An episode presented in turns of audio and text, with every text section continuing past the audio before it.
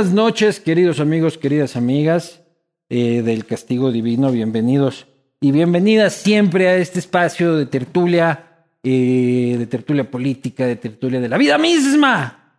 Hoy, este, aquí, hoy es jueves, para que nos están viendo ya este, este video en nuestro canal de YouTube, suscríbete, dale a la campanita, este, no te pierdas, estamos saliendo este fin de semana junto a Nando este, hacer una segunda gira en México del Castigo Divino Internacional. Preparamos ya la gira Colombia en octubre, Nando, por si acaso. Avisa en la casa. Este, no harás planes. Y este, por confirmarse la gira del Castigo Divino en Las Vegas en noviembre también de este año. Nando, avisarás en la casa este, que te vas a trabajar duro en Las Vegas, a sufrir ahí como un puerco. Eh, sin más, agradecer a las instituciones, marcas que permiten que esto suceda. Me refiero, por supuesto, a Ron Carúpano, Ron premiado internacionalmente. Este, latitud cero, 100%, Moslaca, gran cerveza, un emblema de la cervecería artesanal ecuatoriana, Cooperativa Andalucía, eh, una de las instituciones más solventes del sistema cooperativo ecuatoriano. Yo confío 100%, y en serio confío porque ahí tengo un billete este, en Cooperativa Andalucía. También tengo que agradecer bueno, Cuscuy, que es el emprendimiento de mi mujer, portavasos 100% eh, personalizados. Aquí saldrá la, las redes sociales, no de mi mujer, sino de su emprendimiento. Eh, pidan, pidan en cantidades industriales. Agradecer también a Uribe Shuashko con su proyecto Aurora, que se levanta en la Ruta Viva, que se levantó en la Ruta Viva y está listo para la entrega un 100%, un proyecto 100% eh, familiar. Eh, no sin antes también agradecer el ingreso de una nueva este, marca eh, aquí al castigo, lo cual me nos contenta aquí, mucho especialmente este grupo de ignorantes este, que me acompañan, porque es la Universidad de Nebrija. bienvenida a la Universidad de Nebrija. Este, la Universidad de Nebrija cambia tu historia, ingresa a Nebrija, cambia tu historia y participa por una beca al 100% Nando, al 100 para que dejes ese tono ignorantón que tienes de la vida, este, estudia, estudia en este, Universidad de Nebrija. Y para terminar, por supuesto, este, agradecer a Umbrella, Umbrella, ¿dónde está Umbrella? El mejor protector solar este, del mundo mundial. Todos los días es importante cuidarnos del sol. Este, en este verano, ahora que todo el mundo se va a la playa, también Umbrella es el protector solar más recomendado por dermatólogos y hay uno para cada tipo de piel. Yo que soy de los que de caritas manchadas, siempre protector solar y por supuesto terminar con Inmovit, que es algo que tomo yo todas las mañanas para estar así de saludable, no como Nando, eh, que anda por ahí como que tuviera 100 años. Este es el multivitamínico para adultos más recomendado por los médicos, sino que también cuenta con dos tipos de, gin, de ginseng, coenzima Q10 y más de 20 nutrientes. Esta es una bestia. En serio, esto es una bestia. Sin más, creo que eh, estamos completos. Yo me abro, me voy a abrir aquí mi, mi, mi latitud cero y quiero invitar a un medio paisano mío, porque como ustedes saben, yo soy medio lojano. Este eh, analista, analista político, jurídico, petrolero, ya solo le falta ser analista de farándula, este, tiene una opinión este, con criterio y fundamentada, guste o no guste este, a muchos sobre eh, los eventos más importantes del acontecer nacional. Me refiero, por supuesto, al doctor Augusto Tandazo. Por favor, doctor.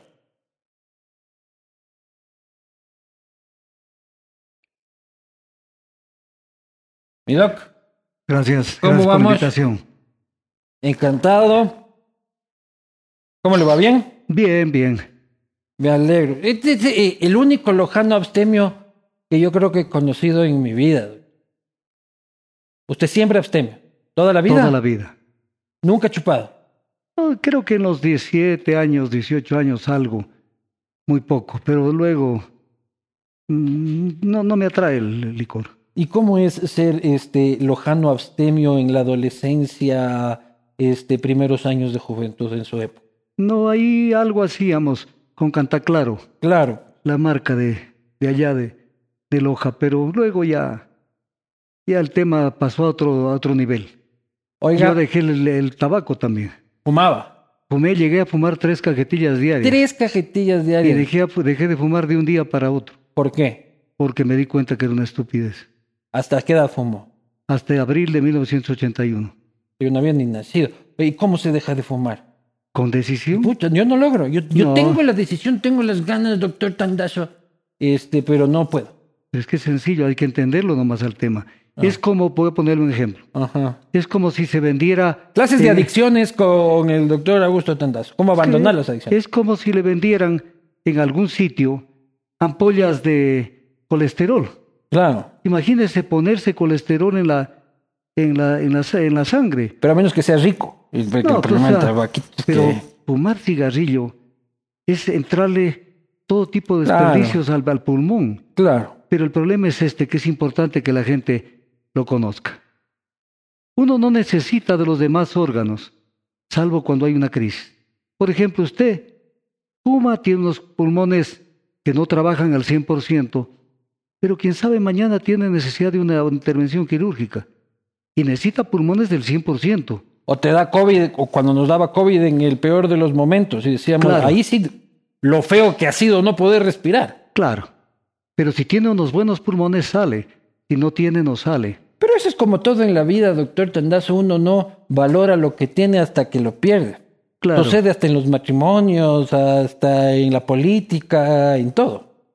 Sí, en muchas de las cosas sucede porque el ser humano todavía está en una vía de perfección. O sea, cuando lo, lo estudiamos a Nietzsche, por ejemplo, Ajá. Friedrich Nietzsche, él nos dice que en el, en el periodo de evolución que venimos de los primates, de la bestia, dice estamos más cerca de la bestia que del ser humano, que es el objetivo.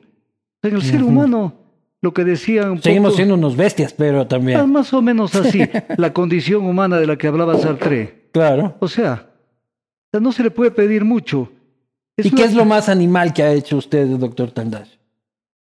lo más animal que he hecho yo en la vida? ¿Dónde le ha salido la bestia al doctor Tandazo? Siguiendo la tradición de mi familia, hacer cacería. Ah, Cuando- cazador. sí. Hasta que un día de esos me di cuenta que era una barbaridad lo que estaba haciendo. ¿Qué cazaba usted? De todo. Patos, tórtolas, En Loja. conejos, en Loja sí, eh, venados. Venados. Claro, en esa época era totalmente libre. Claro. Y cuando vine acá también me, como yo tenía esa costumbre, pues sencillamente quise seguir con lo mismo. Entonces adquirí unas armas y, y llegó un venado. ¿En dónde, pero? Eso fue en la vía Papayacta, pero rumbo a la meseta andina. Ya. Ahí hay- había bastante venado ahí. Y me topé con un venado hermoso. Yo estaba con mi esposa al lado. Y enfilé el arma, un, ri- un rifle, un Ruger Mini 14. Enfilé el arma y lo tenía en la mira.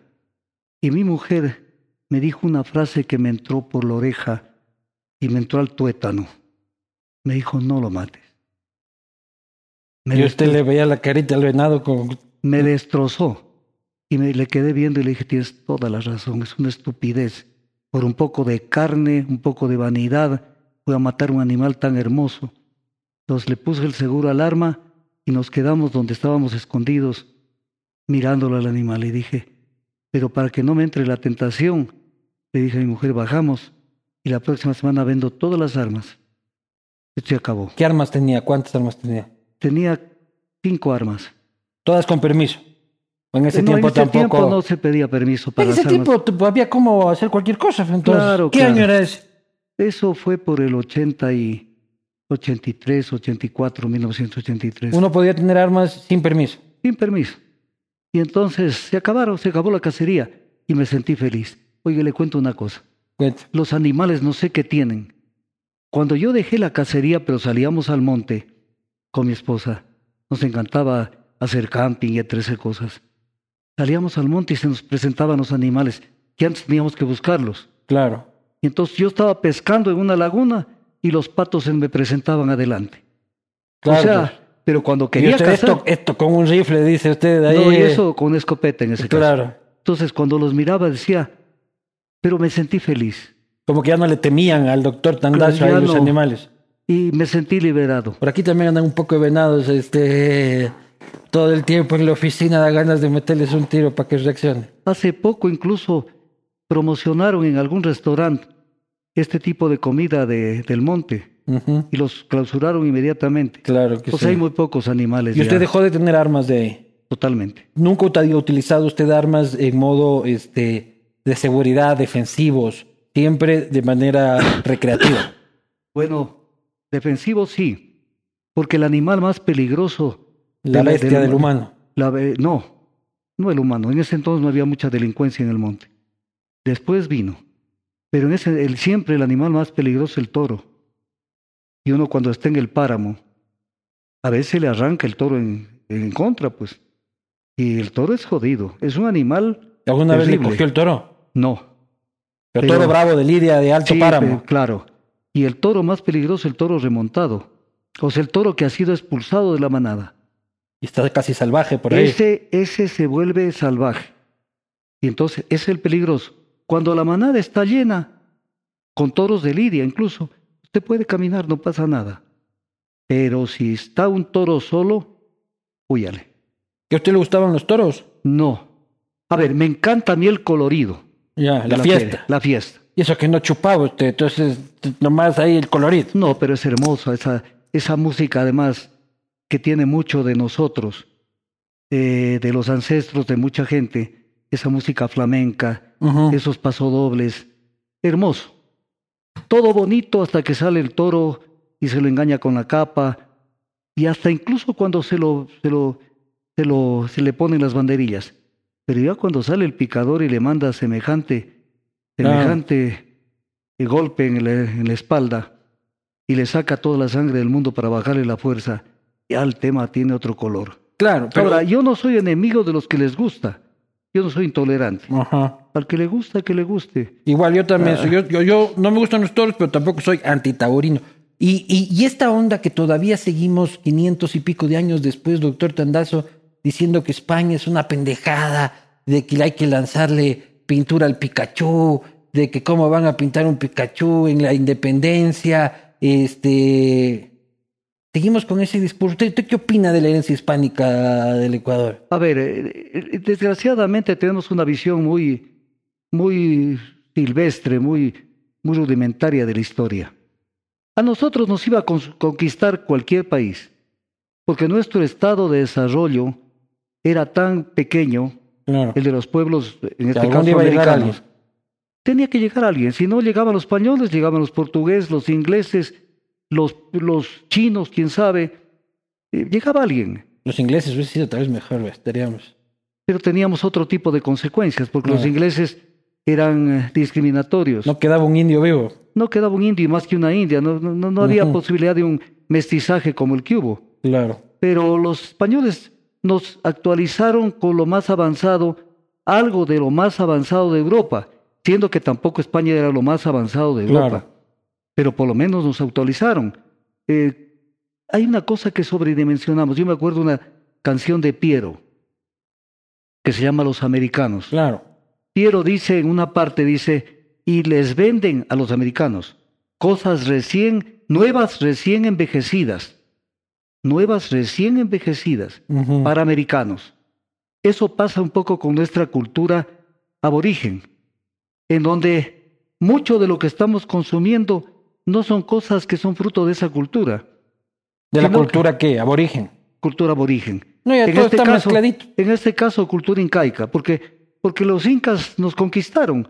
Al Pero igual que 40 los- añitos nomás estuvieron aquí. Menos, Claro. menos. Más, Entonces, creo que, más creo que nos conquistó Velasco Ibarra que, que, que, que- que los incas. Velasco Ibarra tenía pues esa facilidad de palabra increíble, ¿no? ¿Usted lo conoció? Lo conocí personalmente. ¿Cuándo? Do- dos veces. Cuando fui, cuando fui niño, a los 11 años, me tocó dar un discurso en la escuela de los hermanos cristianos, la de la Salle de Loja, pidiéndole a nombre del estudiantado que nos ayude económicamente para para que se construya el colegio, que después se construyó, nos cumplió Velasco Ibarra. Y una segunda, cuando él ya estaba en la presidencia, yo era estudiante. Y un día caminábamos hacia la Plaza Grande en una manifestación que siempre sabíamos dónde nos detenían y nos dispersaban. Pero oh, sorpresa, no nos dispersaron. Y seguíamos caminando a la Plaza Grande y no había un policía que nos lance bombas lacrimógenas. Y de pronto llegamos ya... Como estudiante de la central. Estudiante de la central. Y llegamos ya a las gradas del palacio y ninguna bronca con nosotros. Y salió de ahí un capitán y nos dijo, señores, el presidente de la República quiere recibir una delegación de ustedes, pero no más de 20 personas. Elijan. Todos nos quedamos viendo. Estaban eh, listos para la confrontación, para el garroteo. Y total, pasen, pasen y sigan.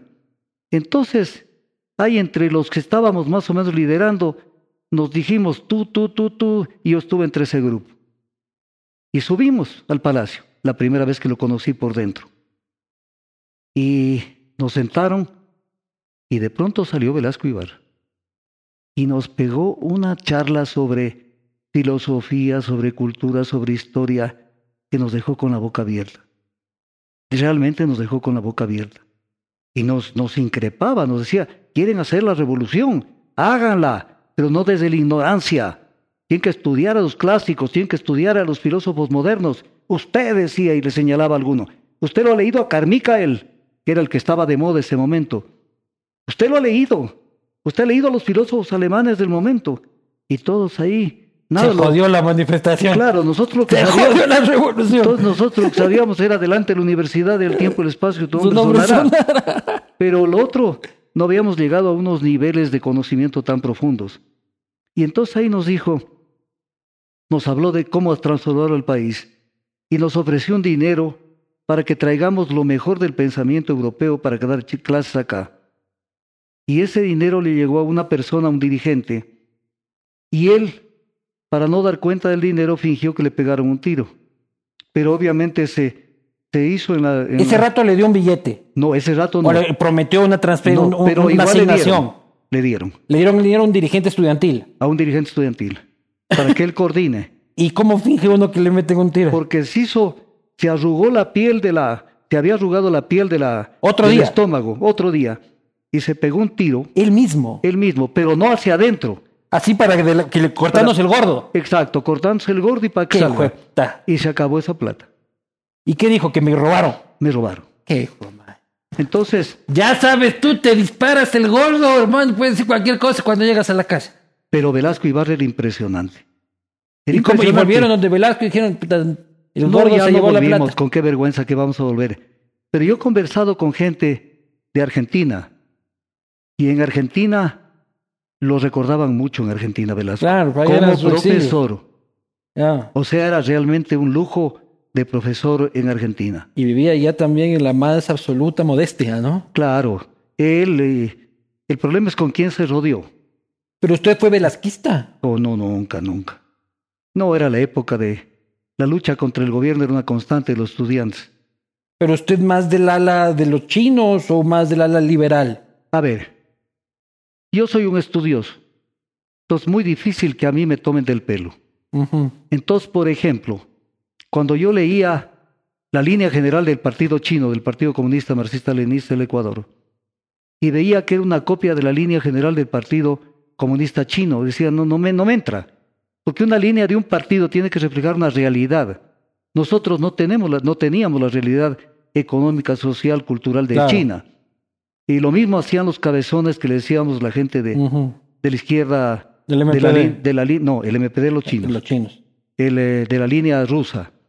En donde queríamos acá copiar los modelos que, que, que dieron origen a la revolución bolchevique. todos ellos, ¿no es cierto? Entonces, cuando uno siente que se pueden hacer transformaciones, teóricamente, en la práctica es muy difícil. Porque cae un terreno vacío. Claro. O sea... Pero entonces, ¿qué es usted? ¿Qué era usted primero en ese tiempo? Izquierdista. ¿Pero de qué izquierda? No, de ninguna izquierda alineada.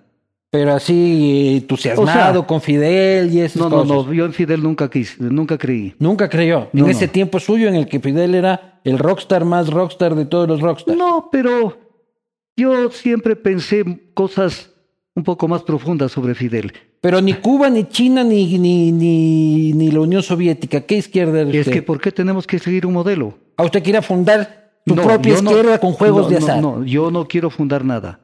Pero cuando uno quiere ser parte de un modelo que no responde a nosotros, estamos siendo lo que siempre se ha pretendido en el Ecuador. O sea, ser un grupo de borregos que seguimos una Claro. X tendencia. Y el liberalismo no lo, no lo seducía. El liberalismo de ese tiempo. A mí me sedujo, pero cuando era joven, niño. Raúl Clemente Huerta hablaba muy bien. Claro. Era, pero es, es que era otro congreso, pues escucharlo hablar. Mi papá prendía la radio. Claro. pues, y yo me pegaba al lado de él a escuchar o escucharlo hablar a un di- di- di- di- di- di- di- discurrir en una asam- en un congreso Al a un viejo Pedro. Sá- a un Pedro Sá de Herrería a un Carlos Julio Arosemena. o sea un este- Carlos Julio Arosemena o sea era que era palabras A un mayores Don Buca. era aprender aprender hoy vaya a ver lo que pasa con, con la gente Y O por, sea- eso, y por eso no se lanzó esta última vez. no a ver yo tenía una Pues les, cae, les cae puñetes ya a usted ahí en la asamblea a todos esos. Yo no, yo no me he lanzado porque primero se necesita mucho dinero para, para una campaña electoral. Y se va a poder obtener ese dinero, pero generalmente ese, ese dinero es Hay que sucio. pagar. Ese dinero generalmente no es bienvenido. Vamos a hablar de eso, pero no quiero adelantarme, adelant- adelantarme en el tiempo. Entonces, usted este, de izquierda, pero pensando, este, ¿cuándo sale del ojo usted? Yo salgo de Loja en el 68, ¿Qué edad? 18 años. Para empezar la universidad. Empecé a la universidad. Y de la loja de ese tiempo a la loja de acá, Yo pienso que esa Loja ha ido desapareciendo. Porque la gente ha dejado de cultivarse un poco. Vivimos de, de personajes históricos o de personajes que ya se fueron hace mucho tiempo de, de nuestra vida, de nuestra sociedad. Estamos hablando de Benjamín Carrión y... No, claro, y, y son, y son referentes, desde luego que son. Claro, pues no hay un referente de Loja en los últimos 40 años. No lo hay. ¿Quién No lo hay. por ejemplo, de Loja? El Chato Castillo. El Chato Castillo es una persona que lo traiciona a veces su ímpetu. Y entonces se va. Cuando estén. El Chato Castillo. Hay dos Chatos Castillos. El Chato- antes de Correa y el de después no. de Correa. El Chato Castillo en el poder y el Chato Castillo que no está en el poder. Cuando está en el poder, lo ejerce de una manera muy, muy fuerte. Y entonces ahí aparece un Chato eh, muy Totalitario. totalitario, muy duro. Entonces, ese es el tema. Pero es su amigo. Pero sí, pero tampoco se puede Pero es amigo de su pana, así de No, no, pana chatito no. querido. No, pero lo respeto. Creo que él también me respeta. Ya se le acabó la, la carrera al chato, ¿o qué? Yo- Todavía tiene chance. No, él sigue haciendo sus entrevistas. Pero el chato hay que ver también la parte positiva. Puso, puso orden en Loja. En su momento sí. En su momento sí. Después ya se, se, se fue de madre. Pero luego se volvió un arlequín de Correa, ¿no? Bueno, ya cuando entró allá, pues él sugirió, por ejemplo, que cuando era diputado, eh, asambleísta, él sugirió, por ejemplo, la creación de la superintendencia de, de comunicaciones. Él la metió al final sin debate. sin debate. Entonces, el problema es ese que no se alcanza a ver el fondo, el, el, el fondo de los seres humanos es muy difícil Hasta que agarran verlo. poder. Por eso dicen los árabes, enamórate con los ojos abiertos. A veces escuchamos un canto de sirena y ya la gente está delirando. Claro. Pero nadie se pregunta, bueno, ¿y este tipo a quién responde? ¿Cuál es su entorno? ¿Cuál es su pensamiento? ¿A dónde nos quiere llevar? ¿Tiene un plan? No tiene un plan, entonces todo eh, se improvisa. En ese mismo sentido, doctor, este, yo me acuerdo que durante el correísmo, yo, yo trabajaba en el diario La Hora, este, nosotros siempre acudíamos a usted como una referencia crítica de la política del gobierno, principalmente en petróleo. Y ahora, según los correístas, usted es el primer correísta. No, no, no, no. Mira. son re fans de usted. No, no, a ver. Hasta Yo- Correa es re fan. Hay unos tweets ahí de que Tandazo es lo máximo. No, no, no, no dice eso. Sí, Más dice. bien me trató mal por el año 17, por el 2017. Y yo le contesté de una manera muy fuerte. Le trató mal públicamente, privadamente. Públicamente. Públicamente, este tipo me dijo no sé qué y no sé cuánto. En Sabatina. Y entonces le dije, no, este tipo no es ese tipo. Ese tipo es el que tú lo buscabas con palo de romero para que me junte a ustedes. porque yo era un referente por la lucha contra el occidental. Una lucha que la gané, que la gané solo y que la gente no creía en mí. Entonces, él es un vivo, él no tiene ideología. Él es un, él es una persona, por eso hizo esa, esa, esa, conferencia que dicta en, en Condorcet, no tanto en la. Universidad de la Sorbona, sino porque hay muchas Sorbonas en París. Yo no te creo que estaba el huequillo ahí de la vuelta. Claro, pero esa, esa conferencia lo retrata de cuerpo entero, no tiene contenido. O sea, habla de, la, de las posibilidades de América Latina, pero no toca el fondo, pues. Porque el fondo de, la, de América Latina son otro tipo de variables. Pero vamos, eh, pero, pero yo veo tweets de él, dice, es imprescindible, jóvenes, que escuchen a Tandazo, un hombre brillante, pone en Twitter, este, se desvive en lanzarle flores a usted. Pero él no. Él, No, no, él no. yo vi los tweets antes de venir. No, él, él me ha mandado a morder varias veces con su gente. ¿Cómo? Bueno, cuidado, le manda a morder ahí con Alexis Mera, tendrá cuidado, No, ¿no? no, no, yo no. A ver, yo, yo no le tengo miedo a nadie. Pero ¿cuándo le ha mandado a morder? Por ejemplo, cuando yo aparezco como una opción, no porque yo me palanquee nada, yo no me palanquee nada, pero como es gente que conoce que yo mantengo, mantengo un nivel de, de seriedad en Sí. mis análisis y que no me tampoco estoy con la banda del del neoliberalismo, que es muy extremo. Sí. A mí los extremismos no me caen. Ya, estamos en las Ya. mismas. Entonces, por ejemplo, el capitalismo tiene varias opciones, pero el neoliberalismo ya dejó de ser una opción desde el 2009, cuando el, el- Desde antes, o sea, después de Thatcher y Reagan, poco a poco ya. no, pero donde hizo crisis es con la crisis De los bancos mundial gringos. Claro. de los 70 años que vino la crisis Lehman Brothers, mundial, este. que Lehman Brothers y todo aquello. Ajá. Y ahí es donde eh, Gordon Brown, primer ministro británico, de- en la reunión del Grupo de los 20, que se llevó a cabo el 2 y 3 de abril de 2000 2009, abre la puerta para enfrentar a la prensa y les dice, señores, el viejo consenso de Washington ha colapsado. Pero eso creo que nunca le llegó a Walter Spurrier, nunca le llegó a Pablo, a Pablo Lucio Paredes, nunca les llegaron a nadie esa gente. O sea, el viejo, o sea, la de- el- un Estado que no regula, lo único que está es preparando que le reviente, el, est- le reviente la Pero un economía la Estado cara. que lo regula todo Ah, no, ese no y lo administra todo, está también destinado al fracaso. Eso es Benito Mussolini. Todo Sí, dentro del Estado. es el, el- el- el keynesianismo salvaje también. Claro, yo no estoy, no estoy a favor de ello. O sea, pero todo tiene que planificarlo el Estado. Si no, no, debería existir el Estado. Sí, Y hay cosas, hay cosas del mercado que el mercado también planifica, que son las dinámicas de consumo. Sí, o sea, pero- el Estado no puede planificar cuántas cervezas me voy a tomar, pero sí lo puede planificar la empresa que los produce. No, desde luego, pero el Estado también puede planificar. El problema es que al Estado le han vendido una idea. Estorba. Le han vendido una idea de que el Estado planifica, pero referencialmente. O sea, como lo dijo el ministro de Energía en una en la comparecencia a la Comisión de Participación Ciudadana y Control Social de hace poquitos días en la Asamblea. El ministro Vera. ministro Vera. Entonces le dice, pero esto no está en el plan maestro de electrificación, es que eso es referencial. Vaya al diablo. El pa- el- la planificación tiene que ser vinculante. Ya, ya vamos y a si no es un chiste. Ya, pero no pa- te pasemos, este, primero, no pasemos así nomás por Correa. Entonces, dice que Correa está enamorado eh, intelectualmente, o sea, heterosexualmente, este, de usted unilateralmente. ¿Usted qué opina, Rafael Correa? A ver, Rafael Correa, Rafael Correa es una persona que le falta formación. Contrario a que la gente me puede pensar que, que es serio lo que estoy diciendo. Es ignorantón, dice usted. O sea, él tiene un discurso. Tiene un discurso que Cliché. lo- un- yo, le di- yo, yo he dicho esto, tiene un cassette que lo, le da la vuelta cada Mm. rato, pero no ve más allá del cassette que él tiene. ¿Ignorantón o de una intelectualidad superficial wikipediana? Yo diría una intelectualidad superficial. ¿Ya? Y obviamente es muy hábil con la, con la boca, Eso ¿no? sí. Pero es un corrupto. Ah. A ver, en su gobierno hubo mucha corrupción.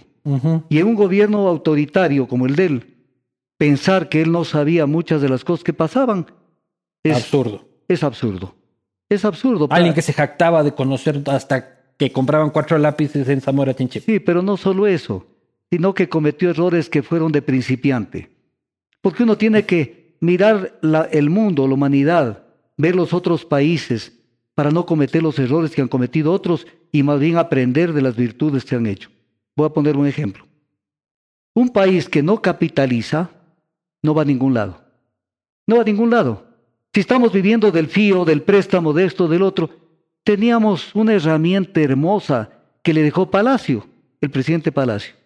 Le deja aprobando la ley del FEISEG para que los 100 mil barriles que el Estado recuperó del campo del Occidental, que esos 100 mil barriles no vayan al presupuesto del Estado, sino que esos 100 mil barriles vayan a la ley del FEISEG, a una cuenta especial que sirva de un... Los fonditos que Los- decía claro. Correa, esos Eh, fonditos. ¿Cuáles fonditos? Era el fondito, pues. Claro, pero el ya, el fondito, fondito, pero el fondito para qué era? Para construir la nueva refinería. No tuvimos la plata y fracasó. El fond- el fondito era para hacer un upgrade con las refinerías Esmeraldas, pero un buen, una buena repotenciación. Igual con las de Santa Elena. Era para las obras Pero ahí el señor hidroeléctricas. Winston, Winston Pastor era el principal promotor de que de la disolución de eso, y de agarrar No, el campo, eh, Él vino después. de agarrar Petroamazonas y de dividir No, Petroecuador. eso fue después. Bueno, él fue gerente de Petroamazonas, Claro. la parte técnica. Claro. Pero, cuando se crea la ley del FEISEG, ese dinero, de acuerdo al artículo 3 de la ley, está en la ley, iba a este tipo de inversiones y luego a crear un fondo de contingencia. Pero, ¿qué es lo que pasa? Se licuó en el presupuesto general. Llega él el 15 de enero del 2007 y nosotros viendo que comenzaron a gastarse dinero que era para otros fines que establecía la ley, entonces comenzamos a criticar. Pero usted estaba ilusionadito un poco cuando ganó Correa. No, no, yo, yo, yo antes de la segunda vuelta electoral tuve un disenso con él muy fuerte, muy fuerte. Y de ahí no volví a hablar con él nunca. ¿Cuándo más. fue que habló con él y tuvo el disenso? Fue más o menos por octubre del 2007. Post elecciones, ya presidente. No, no, faltaba un mes para ser electo. No, pues entonces habría sido octubre de 2006. 2006, claro. Claro, porque las elecciones fueron Sí, en febrero de 2006. 2007. 2006. Ujú. Entonces yo tuve un disenso muy fuerte. ¿Pero cómo a fue ver, eso? a ver, pero le cuento si no, no se va a entender. Claro. Yo, Cuénteme la puteada. La puteada es la que yo quiero No, saber. ¿Cómo lo puteó a Correa? a ver, yo, mucha gente me buscaba porque yo tuve el, el, el tino, la decisión y las agallas de liderar, no solamente en la lucha, sino con los argumentos del caso, la lucha para que se caduque el contrato del Occidental. Y la gané esa pelea cuando nadie, nadie daba un real para mí. Por Pero mí. que luego ganó Occidental, ¿no? Afuera. Eh, ganó, pero menos, mucho menos de lo que le quedó al Ecuador. Se llevaron 1.100 millones de dólares, pero al Ecuador le han quedado como 30 mil millones. Entonces también hay que barajar. Pero además, no debía haberse llevado los 1.100 millones si no hubiera sido por esa defensa de aperro que hizo el Ecuador en ese tema. Tenemos unos procuradores que son el Deportivo Quito que no ganan una. Claro, son así. Y, y esa historia de cómo se hizo esa defensa, eso es terrible. Pero bueno, usted Pero lideraba bueno, el tema Oxy, que era un tema bandera. Entonces me buscaban. para que sea ministro. No, para que yo esté dentro de, En la foto. de Alianza País en la foto. ¿Ya? Y yo, no, no, no, no, no. Porque yo la política no, no, no la veo, no la veo con buenos ojos. La política es, Electoral no. es una suciedad, Es un político, solo que no es un político electoral. ya. Entonces, un día llegan a mi oficina, la sede del Buró Nacional de Alianza País, que daba una cuadra de mi oficina, en la Wimperio y, y Almagro, del, del Buró Nacional. Ah, en la Chiris era la sede, La del, sede del partido. partido. Y entonces me vienen a ver que, que vaya, que me invitan.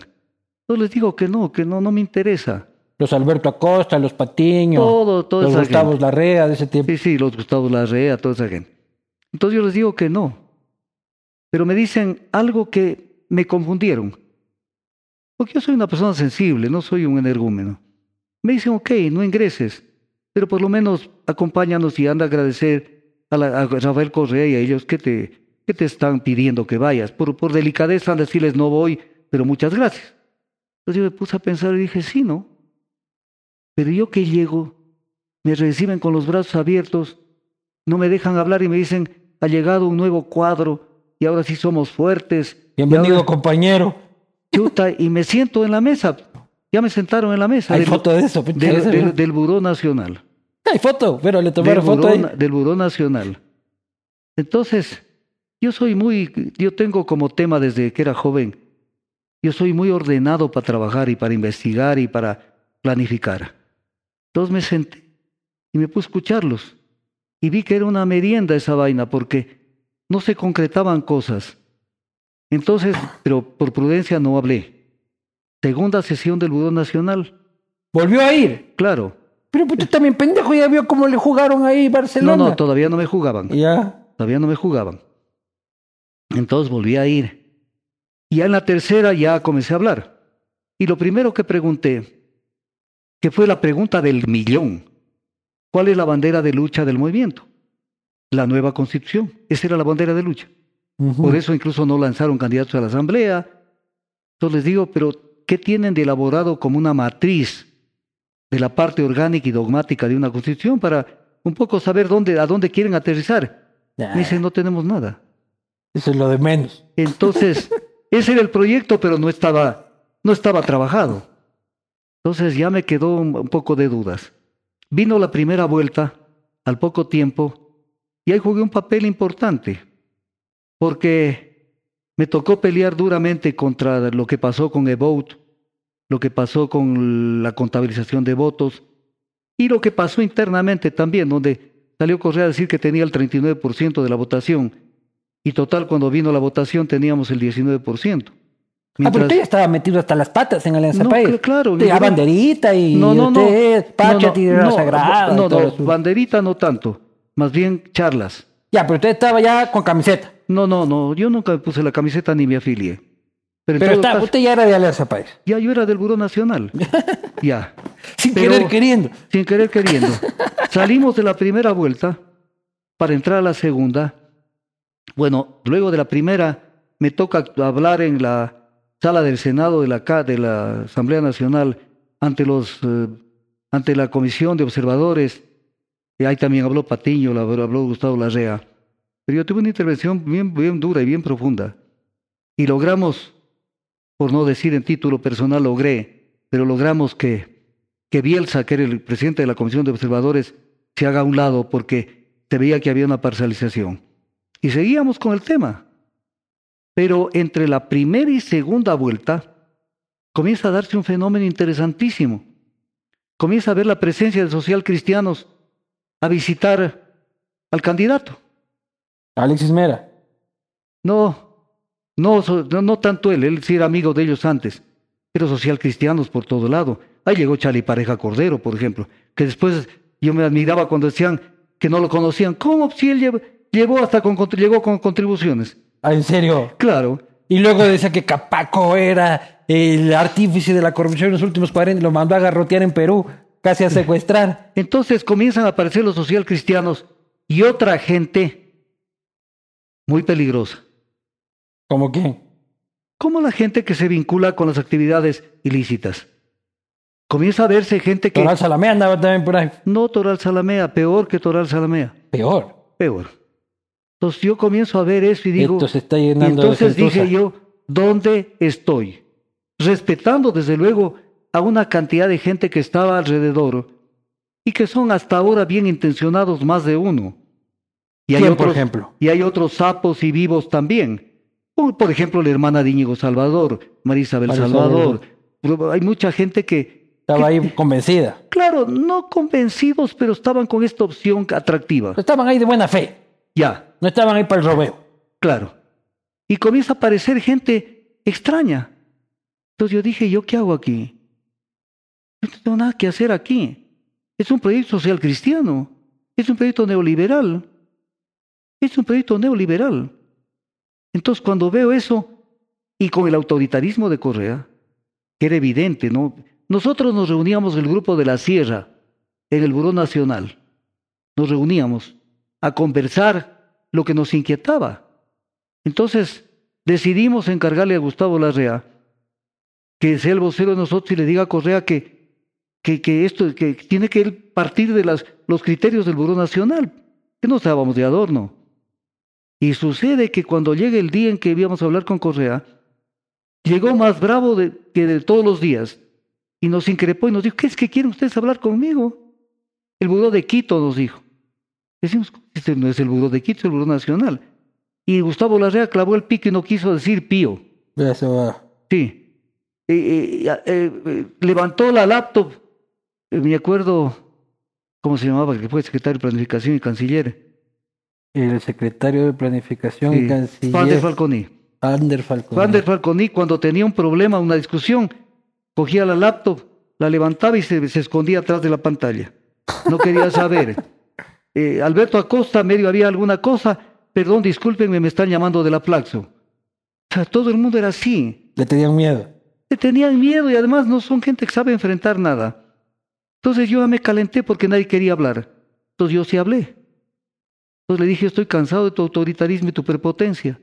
Que se lo recordé cuando él me dijo el tipo, le dije, ¿qué te olvidas de que yo te mandé al diablo? Te mandé al diablo por tu prepotencia y tu autoritarismo. En tal, más o menos en tal fecha, y ahí es donde le dije, tu cassette es chiquito. Y le puse el dedo aquí. Eso le dijo ese rato. Ese rato. Y le puso el dedo. Y me puse el dedo aquí. Tu cassette es chiquito. Tu cassette es chiquito. Tu cassette es chiquito. Cogí la maleta y aquí se dio algo parecido a lo de Nostradamus. Cogí la maleta, yo siempre a cargar, decía cargar la maleta con documentos, con, con la laptop y etc. cosas. Cogí, les dije, yo me retiro este rato. Les dije a los que estaban allí yo me retiro, pero yo me voy por la puerta grande.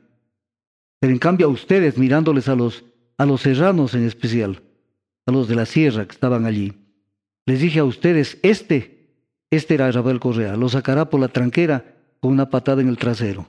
Es que espérense nomás. Y eso pasó. Dicho y hecho. ¿Qué, les, qué le pasó a Gustavo Larrea, a Fander Falconi? Bueno, Fander volvió, pero bien, bien pateado. ¿Qué le pasó a Alberto Acosta? ¿Qué le pasó a Manuela Gallegos? Augusto Barrera. Él no era miembro del Buró Nacional. Él era de otro nivel. Hay otros que después destacaron que eran de otro nivel. Y cuando ya llegó al poder. Jorge Glass ahí ni asomaba, ¿no? ¿Cómo? Jorge Glass y todos estos ni asomaban. es que había un buró paralelo.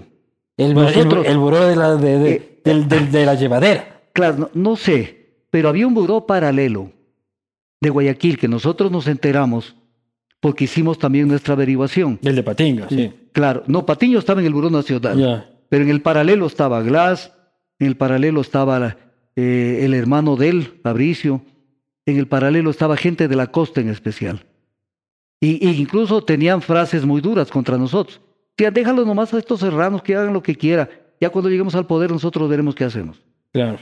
Entonces el tema era muy claro. ustedes, comandante, Che Guevara, los otros, puta, a ver, este contrato te repartes vos y que ni sé qué. Entonces, y ahí rompo, rompo de frente. ¿Y qué le dijo Correa cuando le puso el dedo? Ah, no, no me dijo nada. Él no esperó que yo lo pare el carro así.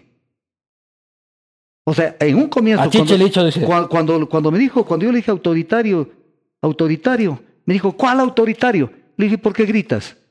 Y ahí se bajó. Entonces, no, a mí me tocaba dar charlas, varias charlas di en las Shiris sobre varios temas de la economía nacional, de la economía internacional, de la, del derecho público. Y obviamente los que me escuchaban son los que luego fueron ministros. Entonces yo no era un, no, no era un pintado allí. Pero a tiempo, a tiempo. Porque no es como daban a entender algunas personas que yo como no me dieron ningún cargo, yo comencé a criticarlo. No, si yo me salí antes de la segunda vuelta. Pero Rafael era un tipo corrupto. No, a ver. Lo que me dijo fue que era improbable que no se entere de la corrupción, pero es un tipo corrupto. Yo no puedo demostrarlo eso, pero, pero con él pasaron cosas raras. Le voy a poner un ejemplo. Un ejemplo tan elemental de entenderlo. esto lo entiende una persona con poquísima formación. Hasta Nando dice. Sí, cualquiera lo entiende. Ya. Salta el lío de la Central San Francisco, en donde Odebrecht entregó una obra que se sabía, se sabía que era una obra mal hecha. Mal hecha, porque cuando se hace el vaciado del túnel de conducción, en abril del 2007, abril, se descubren los daños y se dispara la unidad número 2. Y sin embargo firman las dos actas de recepción diciendo que los daños encontrados no son limitantes para la central y tratan de, de ayudarle a Odebrecht un año entero y la central se paraliza el 6 de junio del 2008. cuando se hicieron varias auditorías de, de varias empresas, todas coincidían que fue un proyecto mal ejecutado. Y entonces, ¿qué es lo que pasa? El presidente de la República, yo soy abogado.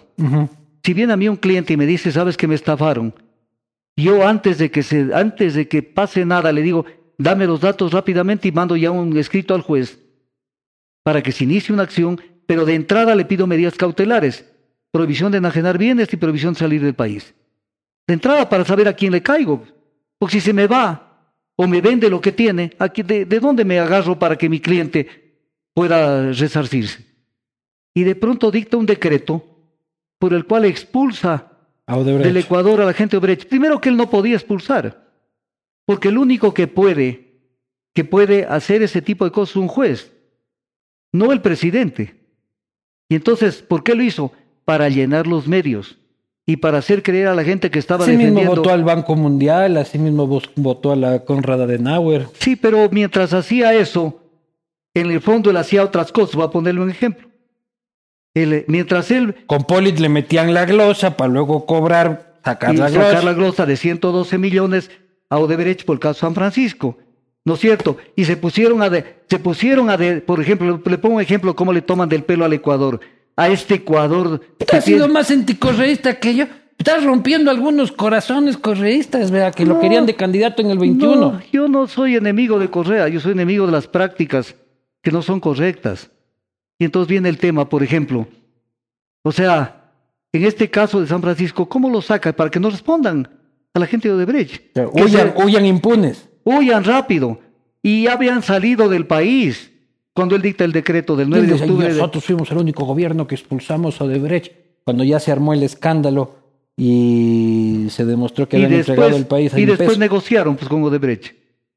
Negociaron y le dieron más contratos. Puta, ya luego era llévate todo, era Odebrecht. Claro, entonces, por eso tuvieron que la construcción de el acueducto La Esperanza de la nueva refinería y tal cosa.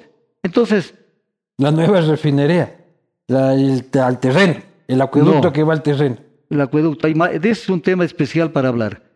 Pero Usted quiere que sea una ciudad solar ahí, ¿cómo fue que dijo? no, no, eso, eso es una tomadura del pelo. ¿Sí? Es una tomadura del pelo. Primero porque en la comparecencia del ministro Vera a la Asamblea dijo que la, la, este proyecto fotovoltaico debe ser construido donde más se necesita la energía. No, Donde hay más sol, hijito, carajo. donde haya más luminosidad, más índice de solarimetría, pues, no donde más se necesita la energía. Eso es una estupidez. Y, y yo fui a la refinería del Pacífico, bueno, al terreno ese botado. Pucha, hay una neblina del Zamputas. Eh, Claro, es es un bosque Manaví, hijo de húmedo. puta, cagado de frío. Es que es un bosque húmedo, pues. Es un bosque húmedo. De chompita uno, fue Claro, pero en cambio a los ma- manavitas con eso los convencen de que están pe- pensando en Manaví. Si piensan en Manaví, tienen que hacer el proyecto en la refinería del Aromo. Porque, a ver, ¿qué está, qué está invertido allí? El acueducto. El Usted dice acueducto- que hagamos la refinería. Obvio. ¿Con qué una huevada, pues? No hay ¿Cómo? ni siquiera qué refinar. Ni tenemos producción para refinar esa A ver, eh, ok, le, le voy a creer eh, No, no, yo usted acaba es de decir. experto petrolero, yo soy un, un humilde cristiano, pero digo, Y a ver, entonces, ¿con qué plata hacemos primero eso? a ver, no, no, primero, ¿con qué petróleo? Entonces, ¿por qué las ofreció que se iba a producir millón un millón de barriles? Porque el man habla huevadas de vez en cuando, bastante, bastante más a menudo de lo que quisiéramos. Ya, pero pues no puede decir eso. ¿Qué acaba de decir el gerente de Petroecuador? Que lo acaban de sacar. que lo acaban de sacar cuando ya tenía la mesa servida. Ya. Pútale, ya servida la mesa y lo sacan. Debe, debe estar Es que un puta, viene a la posta también el pendejo. No, no. Pero es, no, no, pero es terrible. Como quiso acelerar todo para diciembre tener adjudicado lo que es y lo que no es. Él o la mujer. Él, el- bueno, todo el mundo sabe lo que es Voz Populi, ¿no? Claro. Pero aparte de eso, eh, ¿qué está invertido ahí? El acueducto, el aplanamiento, pero el aplanamiento no es un tractor que pasó por ahí. Movimiento de tierra Es una salvaje. estructura que está allí para soportar un proyecto de refinación y petroquímica. ¿Qué más está? Los campamentos, las vías de Los acceso. campamentos yo lo recorrí esa cosa, tienen para nada, están caídas esas casas. Pobre, pero es que no le dan mantenimiento. O sea, eso mejor las la vías de acceso, pobre ahí que... las vías de acceso están con maleza, no le dan mantenimiento. hay, unas, unas vías, pucha, que son unas narcoaerolíneas, unas narcopistas. Pistas, desde este, luego. Los Pero guardias viene- dicen para allá. Pero viene un tema adicional.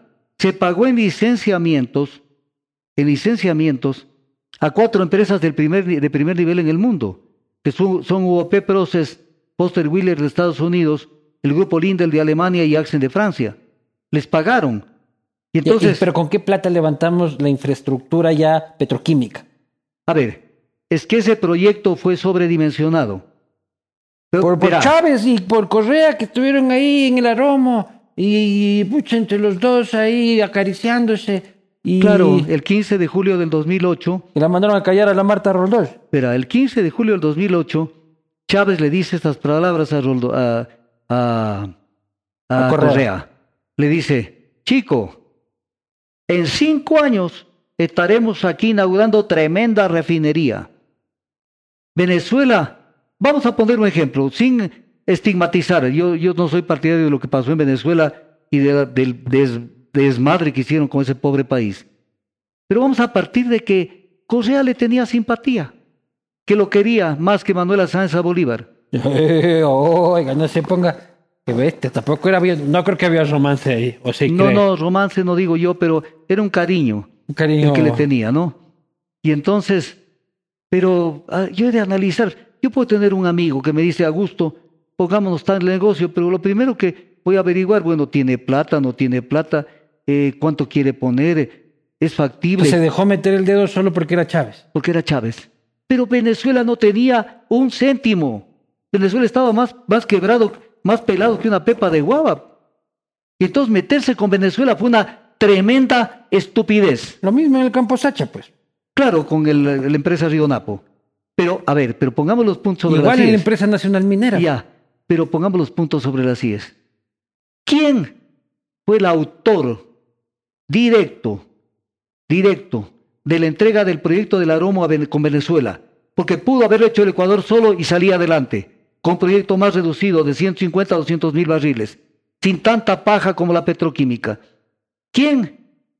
¿Quién puso esto en el acuerdo que firmó el 17 de abril de 2007 con el gobierno de Venezuela? y también entregó el campo Sacha, porque ahí dice la entrega de campos maduros.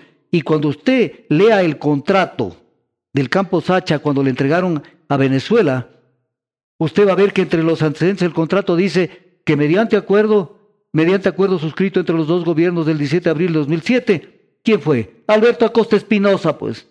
Él fue el que entregó el país a Venezuela, el país petrolero. Él fue el que entregó, pero nos olvidamos. Él fue, y él pretendía ser presidente, pues buscaba el apoyo de Chávez. Pero Chávez no tenía un centavo. No tenía un centavo. Y cuando usted estudia la escritura de constitución. O sea, Chávez era un gran estafador. Entonces. Claro, Chávez era un boquilla, igual que el de acá. Y lo que hizo, y lo que. Se firma la escritura de constitución de la empresa mixta Refinería del Pacífico el 15 de julio del 2008. Y en el artículo 51 tiene un, tiene un párrafo que por favor, quienes me están escuchando, recuerden esto. En la escritura firmada de constitución de la empresa mixta Refinería del Pacífico se dice que la comercialización de los combustibles que saldrían de la refinería del Aromo se los expendería sin subsidios y sin condicionantes. Eso consta en la escritura de constitución. Entonces, ¿quiénes firmaron esto? Pero para consumo interno. No, para todo tipo de consumo, interno o externo, sin subsidios ni condicionantes. Y está allí. Está allí escrito. Yo, yo, sé lo que, yo sé lo que he leído y lo que he revisado. Pero el terreno y la infraestructura es de la empresa de economía mixta. O sea, para hacer cualquier cosa ahí todavía tenemos que ir a pedir permiso a Maduro. A ver, ahí viene la estupidez de Moreno. Porque en la, vida hay, en la vida hay que tener un poquito acá arriba. O sea, se firma la escritura esta, donde tiene derechos adquiridos PDVSA.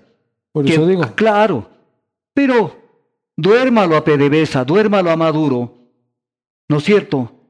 Finja algo y negocie la terminación de mutuo acuerdo de esa empresa, pues. Lo mismo que de la empresa de Río Napo, que la terminaron con una resolución de la superintendencia de compañías, diciendo que no han presentado los balances, que es lo mismo.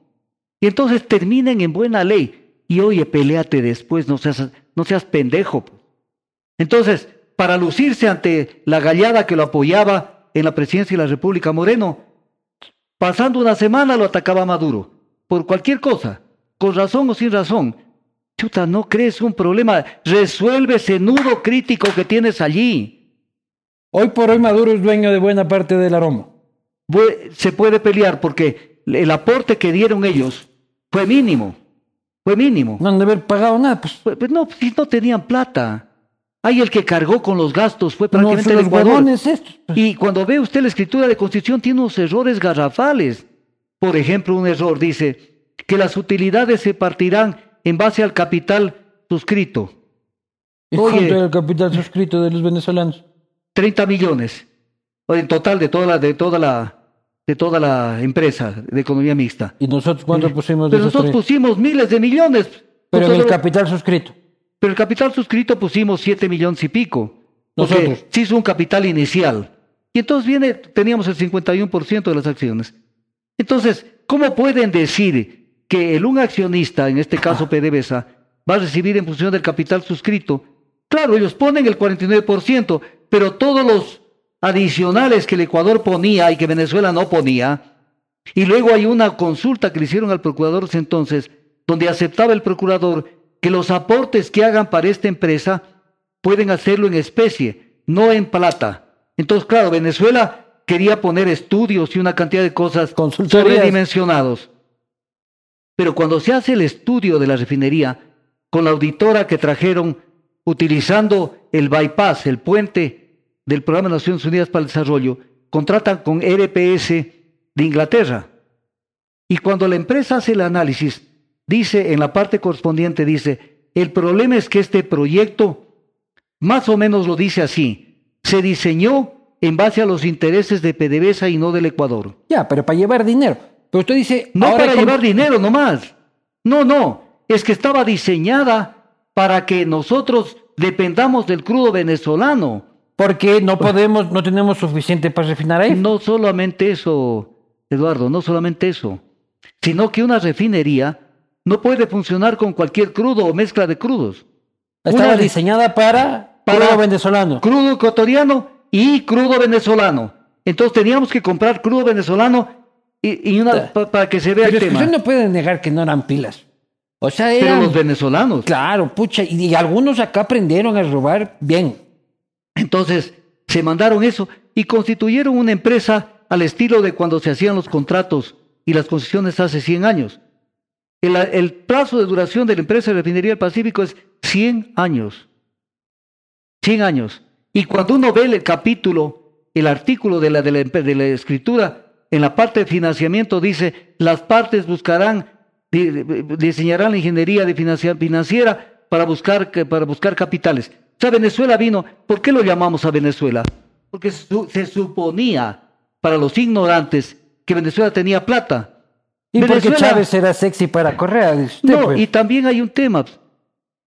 Tan en la madre estaba Venezuela tan en la madre que se les quemó un complejo, petro, un complejo de pues. refinación enorme por no darle mantenimiento.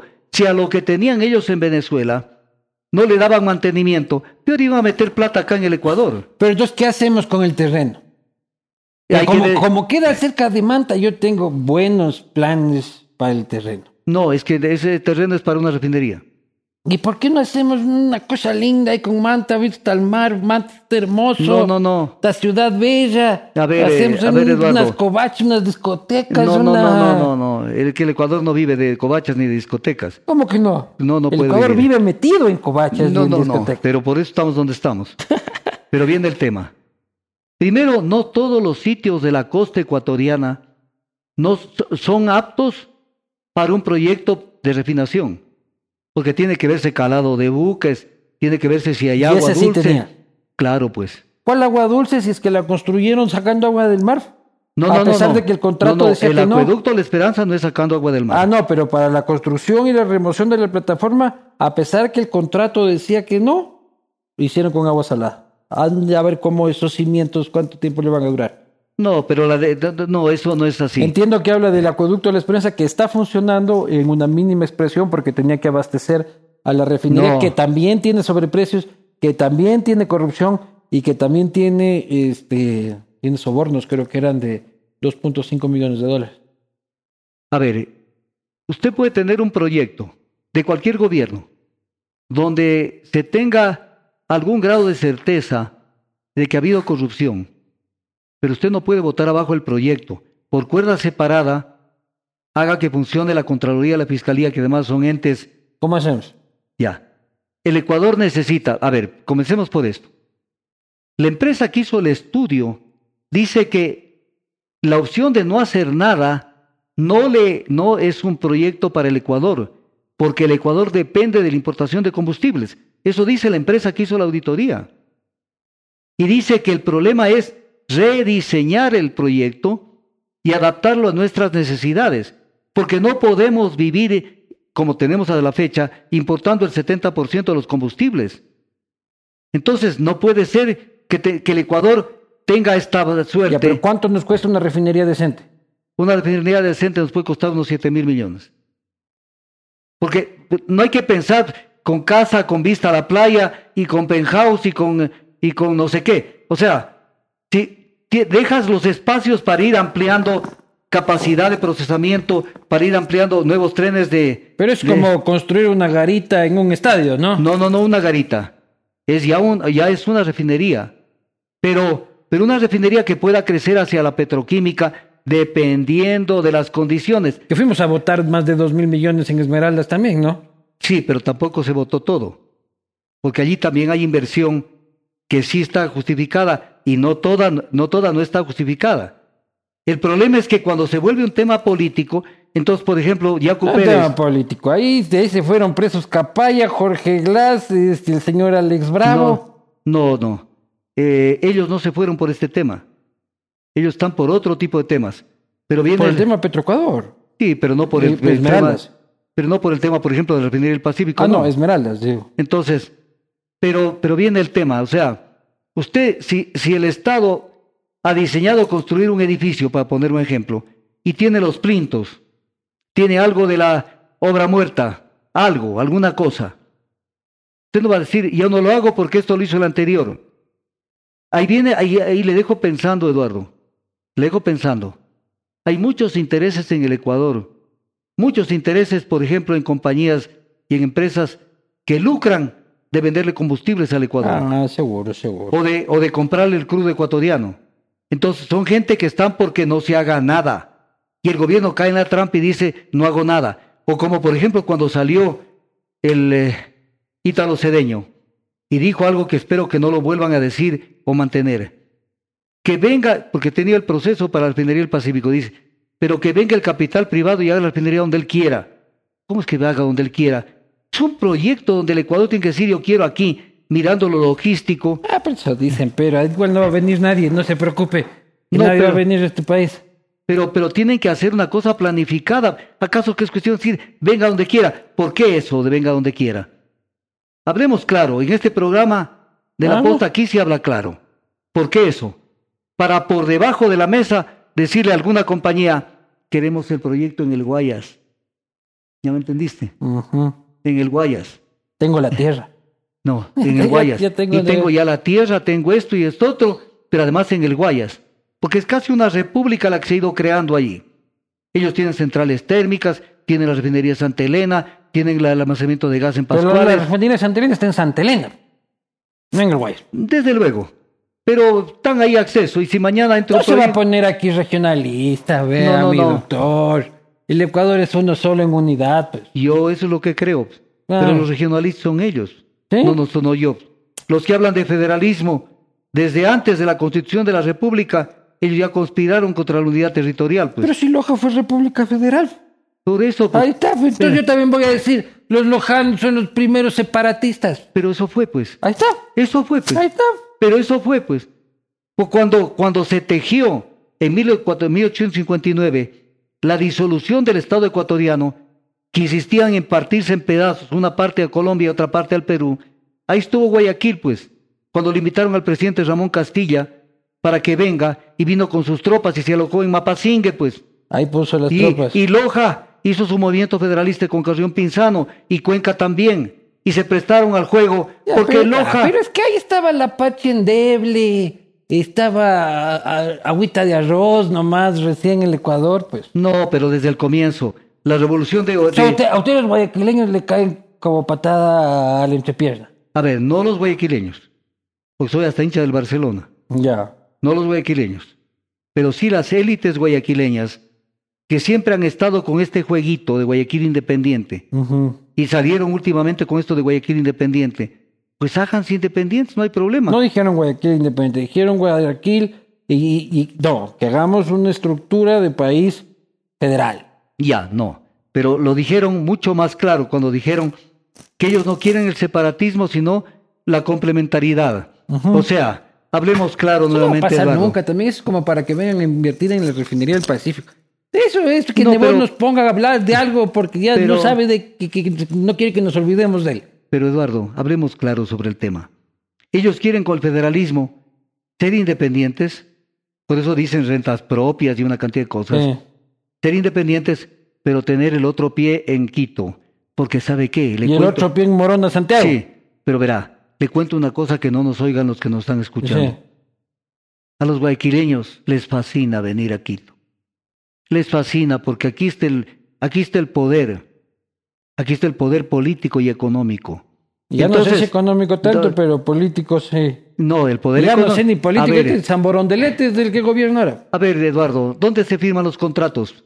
Aquí. Y entonces, Pero lo firman otra gente, no, lo firman no. los quiteños. no, no, pero vienen con una mano adelante y otra atrás. Lo firman acá, pero llegan todos en el mismo avión desde San Borondón, pues, a firmar Claro, acá. a firmar. Y se regresan, o sea, vienen acá no de San Borondón, vienen viviendo posiblemente en el sur de Guayaquil. Y regresan a vivir en San Borondón. No, te- ay, no, no me diga- también los serranos son bien choros. No me va a decir solo que el mono es chor. Pucha, yo conozco unos quiteños, vea, A ver, que son quitarán de ahí. Simón Bolívar, en una de sus cartas dijo, los guayaquileños no dan un paso si no es por un peso. Y eso está escrito en piedra. Ya, pero acá también hay, son- no me No, diga que los pero- serranos somos pero- pie- pe- pe- perita en dulce, vea. No, no, pero, pero tampoco podemos comparar lo uno con lo otro. Tú dices y que los además- monos son más choros. No, pero, pero mire, ¿por qué el Ecuador desarrolla su proyecto de puerto en Esmeraldas? Cuando lo contrata a Pedro Vicente Maldonado. ¿Por qué lo contrataron? ¿Por qué? Porque queríamos tener un puerto propio. Porque Los la quiteños, el ¿Por puerto qué? de los quiteños. ¿Por qué? No, pero porque la mercadería que salía de Quito se perdía en Guayaquil y porque la mercadería que iba- venía para Quito igual se perdía en Guayaquil. Ah, yo, yo claro. pensé que Balao era porque estaba más cerca del aguagreo para no, no, no, sacar no, el no. petróleo. Estoy hablando del desarrollo de la época de Pedro Vicente Maldonado. Eso es muy antiguo. Ya, pero también, o sea, choro, el, el latinoamericano choro. No podemos decir que los monos son muy, los únicos choros de este país. O sea, los manes Simbón ahí asaltan un tía. Pero yo conozco Vea. también quiteños bien. Acá hay señores asaltadores de tías, pero. Vea, ponga- pongamos un ejemplo. ¿Usted cree que un país no pobre en recursos, sino pobre por la situación que se ha creado por los malos manejos administrativos, ¿usted cree que un país debe tener en una de sus ciudades el parque más grande de Sudamérica, más grande que el Central Park de Nueva York? Es un insulto a todos los sitios donde no hay irrigación, por ejemplo. ¿Cuál, por ejemplo, es? Es el Parque Los Amanes, que es más grande de Sudamérica.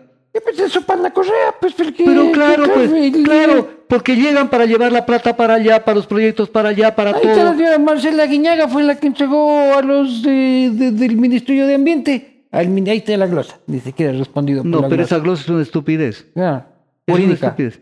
Una estupidez jurídica. Ya, pero bueno, esa es la historia completa. Pero eso no es culpa de Guayaquil. O sea, de que Correa haya dicho y la señora Guiñaga hayan dicho que aquí vamos a hacer un parque y tal y cual que ni sé qué.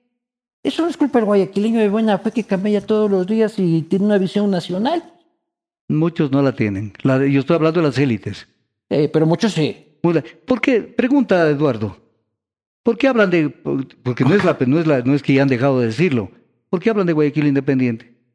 De Guayaquil Federal habla. No, no, ahorita están siendo federal.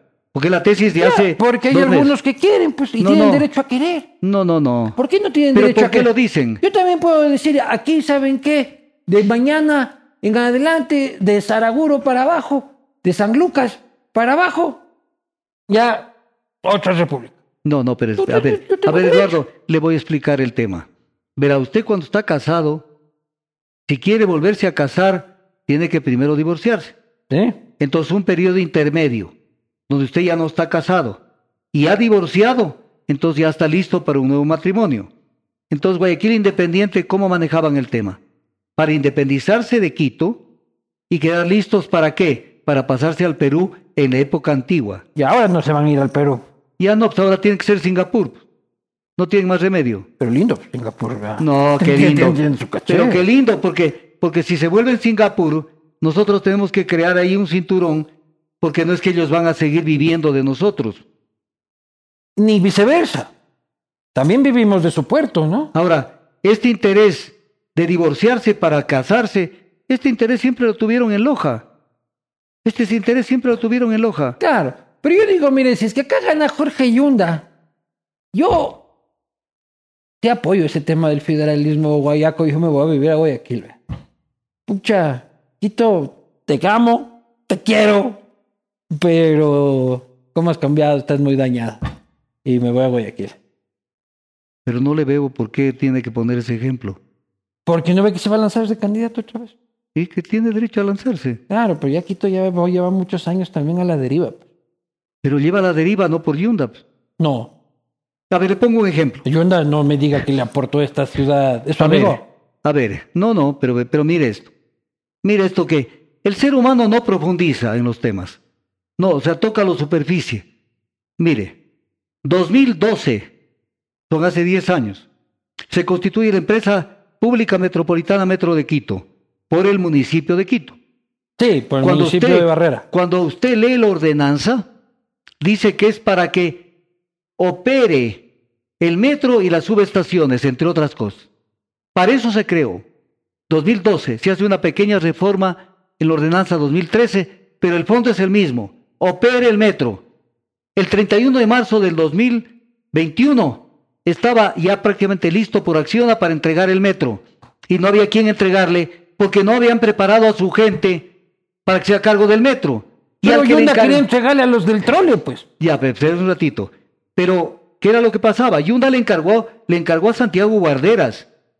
Le delegó un año entero que se preocupe de cuándo venía el traslape y quiso, quiso Santiago Guarderas, se pasó de listo. Le renunció a la delegación ya cuando, cuando se iba a pasar a la oposición para, porque ya La venía delegación del transporte. la delegación de cómo tenía que operar el No, es que metro le de Quito. delegó todo el tema del transporte. Claro. Y entonces, Yunda delegaba y- todo y- para el man y- y- le tomó del pelo a Quito. Cuando él estuvo Los a cargo dos. del metro, los dos. Y entonces le tomó del No, pelo a todo el ahí nos mundo. vamos a demorar mucho, doctor, y todavía no hemos puteado a Guillermo Lazo. Este se nos acaba el tiempo y no quiero irme sin que lo que, que, que tengamos una lectura del gobierno nacional. Que hemos puteado mucho a Correa y luego cuando decía, ay, está solo puteando a Correa y a Lazo nada. No, pues Lazo. A ver, Lazo. Lazo no debería ser el presidente de la República. Pero es. No, no, pero es, pero es queda, quede cae en el vacío. pues. ¿Por qué ¿Por quería qué? que sea, que, que sea Arauz? No, no, no, para nada. Para nada. Te votó por Lazo. No, yo no voté por ninguno de los dos. Ya. Yo, yo, no soy de los que me voy por el mal menor ni por el mal no sé qué. Se anuló. O sea, yo anulé. Y en primera vuelta, En- igual en primera vuelta. ya. O sea, hay mucho sapo vivo en el Ecuador. Vea, se dice los sapos de la Grecia, pero realmente la mayor cantidad de sapos hay en el Ecuador. Esto está repleto de sapos. Sí, sin duda. Ya, entonces, viene el tema. Le acepta a Yaco Pérez, que yo tampoco soy santo de la devoción del movimiento indígena, porque me parece que son otro tipo de, de avivatos que quieren crear un Estado indígena dentro del Estado ecuatoriano. Y por eso No como Nebot con Poncho, dice usted. ya, y tenemos, hoy estamos viviendo una, una situación que realmente es vergonzosa. O sea, sentado el gobierno negociando con el 6.8% de la población, que son los indígenas, qué hacer con el país. Y el, y el 90 y pico por ciento, pero también se merece eso el 90 y pico por ciento, porque nos hemos acostumbrado a hacer chicos silencios. La gente no quiere comprarse un pleito aquí en el Ecuador. Nadie quiere comprarse ningún pleito.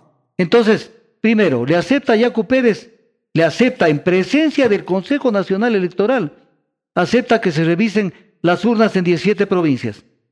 Le pegan su mandada al diablo a Lazo y se retracta. Bueno, Después- pero ya fue eso. Ya. El día de hoy, doctor, el señor expresidente de la República ha perdido desde 50, 60 puntos de aprobación desde que llegó. Está negociando con el 9% lo que le afecta al 91%. ¿Usted cree que Guillermo Lazo termina su mandato? Viendo cómo es el Ecuador es posible que termine, porque la gente le interesa un presidente débil y un presidente timorato para poderlo apuntalar y cobrar por apuntalarlo, porque aquí todo se cobra. Entonces, por eso es que, mire lo que dijo Alfredo Serrano en Ecuavis. Mire lo Serrano, presidente del Partido Secretal. pero mire lo que dijo. Y nadie se hizo, nadie se compró esa cuestión. Dijo, a nosotros nos ha tratado muy, muy mal, Lazo, pese a que lo sacamos del lío de los Pandora Papers. Oiga, en un país que digan eso, era para iniciar, para iniciar un proceso penal, pero ese rato y para que diga cómo es que lo sacaron del lío de Pandora. Claro que lo sacaron del lío de Pandora. Con los votos en la asamblea. Con los votos en la asamblea, porque ahí se negocia todo. Lo que pasa es que, lo que los frutos de la negociación se los ven no inmediatos, sino después. Ya, pero ¿qué opina Guillermo Lazo? Guillermo Lazo es un tipo que no conoce el país. Ya. Es un tipo muy limitado para muchas cosas. Ya. Pero el país no lo conoce. Y por eso lo contradicen. Pero es un tipo malintencionado. Bueno, él ya no necesita ser ni malintencionado ni bien intencionado tiene toda la plata del mundo afuera. Ya, pero él está ya en la presidencia de la República. ¿Y él está ahí en la presidencia de la República para obrar mal? ¿O intenta obrar bien y no le da este, la capacidad? ¿Qué qué? A ver, él me lo recuerda mucho a Velasco. A Velasco Ibarra. Claro, pero no, no en la competencia de Velasco Ibarra. No, pero en los, de las personas que los rodean. ¿No es cierto? Porque claro, Velasco era impoluto. No estoy diciendo que Lazo sea impoluto. Pero Lazo era impoluto, pero ahí estaban los que los rodeaban, que después fueron el poder económico de la sierra y de la costa. Primer lugar. Segundo, lo contradice hasta su propia gente. Lo hacen quedar mal y él no se da ni por enterado. Cuando hablaban de el financiamiento de la, del narco, de los narcos a la movilización, declara el ministro Carrillo, ministro Carrillo que no tienen una prueba que no tienen una prueba y que de haberla y no sé qué ponen en eh. tela de duda lo que el otro fue a mandarse una cadena internacional de prensa. O sea, el tipo no está en nada. Ni hizo, hizo el pacto con Correa y con Nebot, que él no lo puede negar. Hizo el pacto el 6 de mayo del 2021.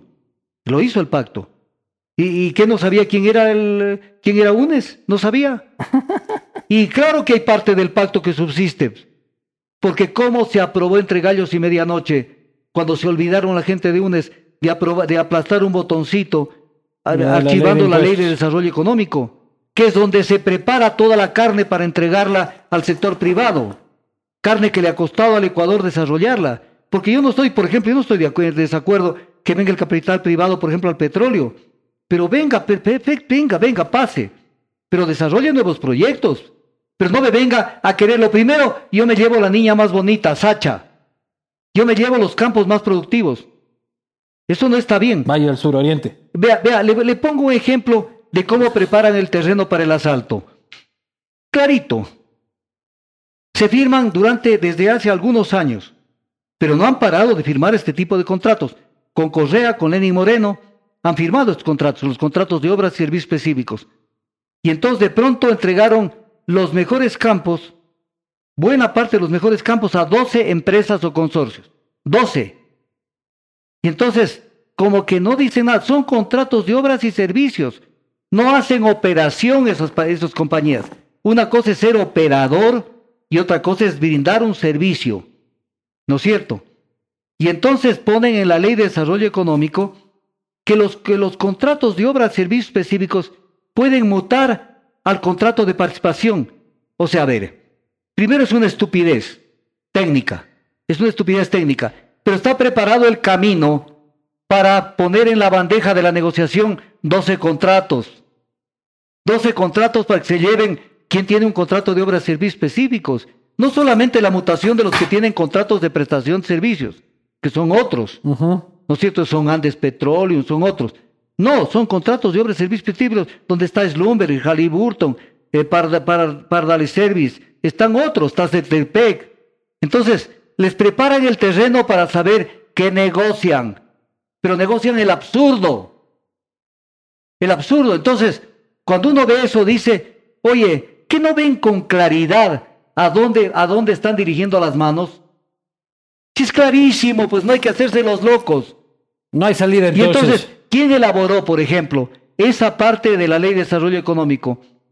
¿Quiénes estaban en, la cartera de energía?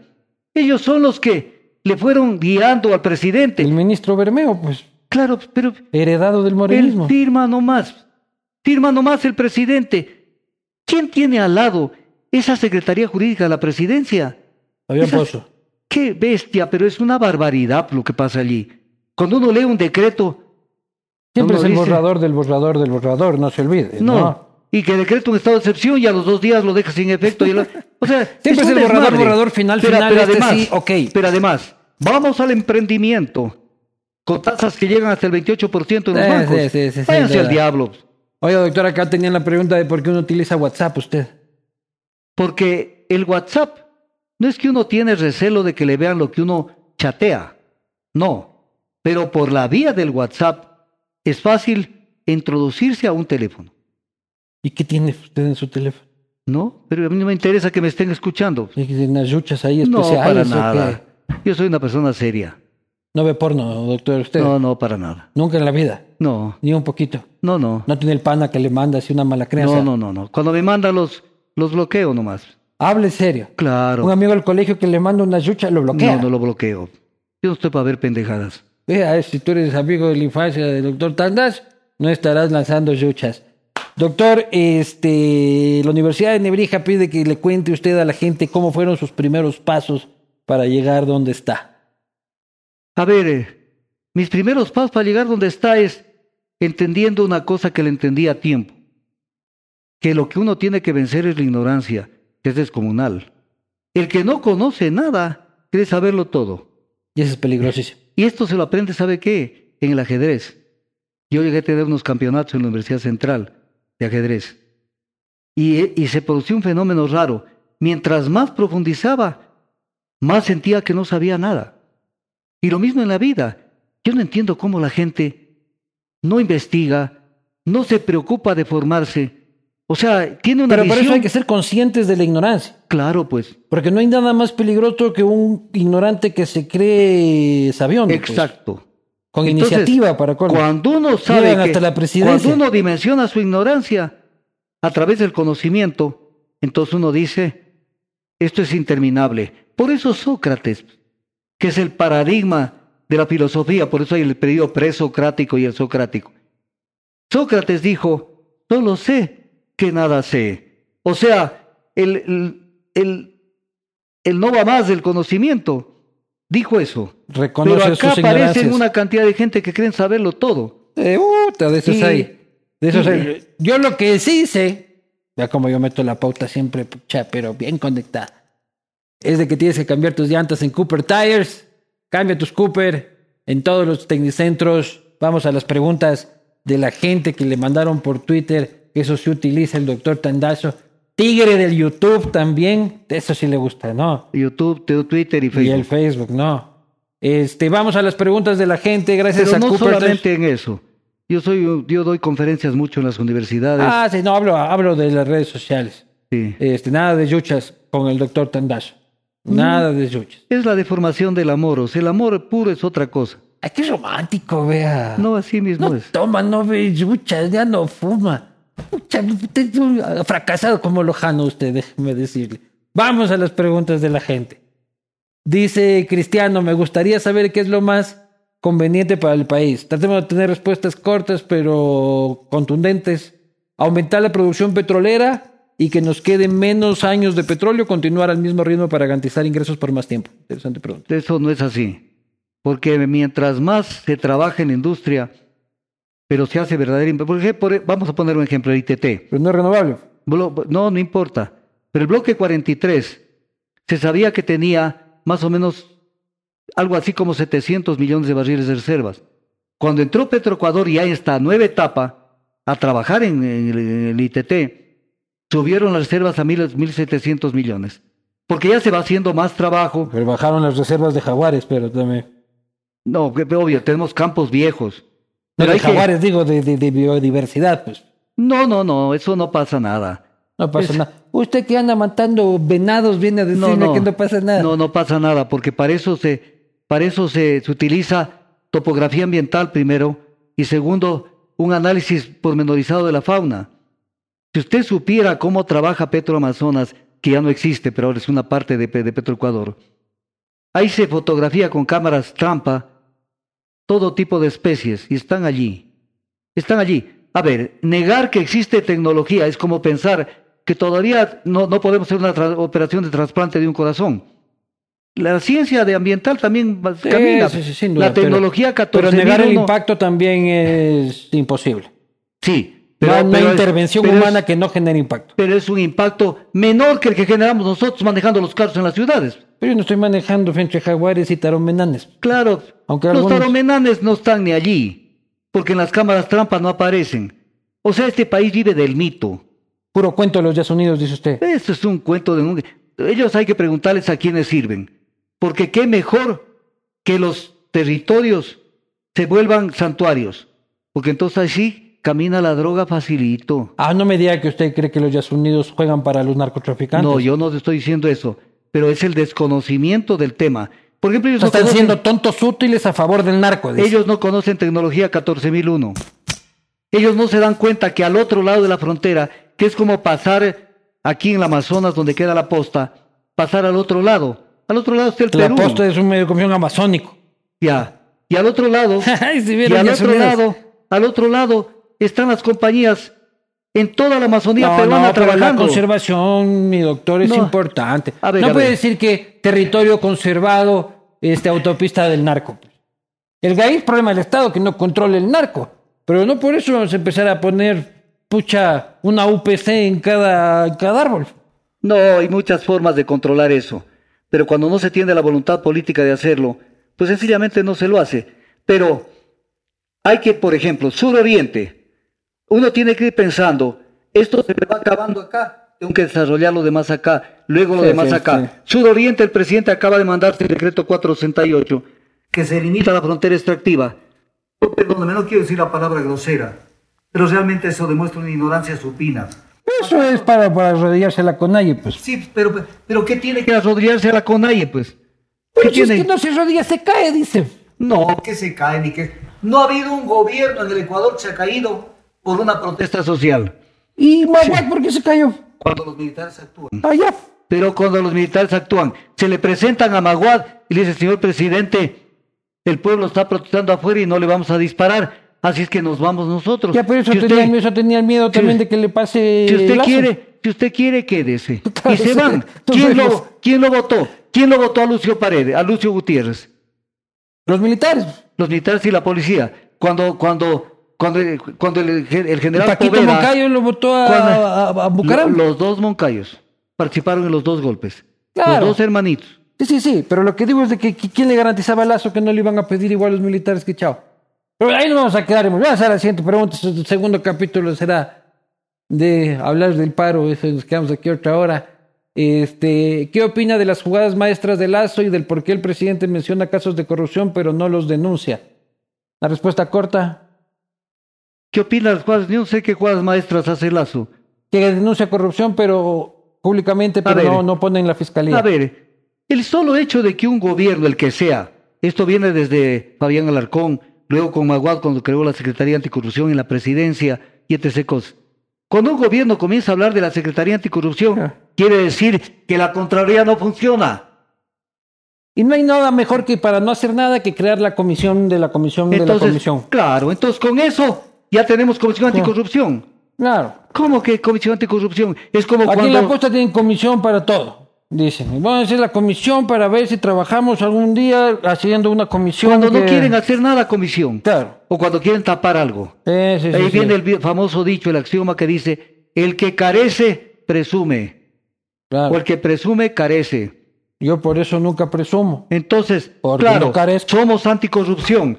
Pero en cuanto dijeron, vino el caso Danubio, Inmediato. inmediatamente. Siguiente y pregunta. vinieron más casos. Y faltan por venir, mi doc.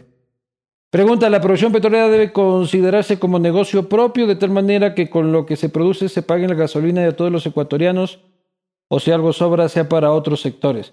Eh, Es un poco general, no sé si es que algún A criterio sobre... propósito, dice, de lo que dice, de lo que dice que no, nos subsidian. No, nos, que no hay subsidio. Es una tomadura del pelo, pero vergonzosa.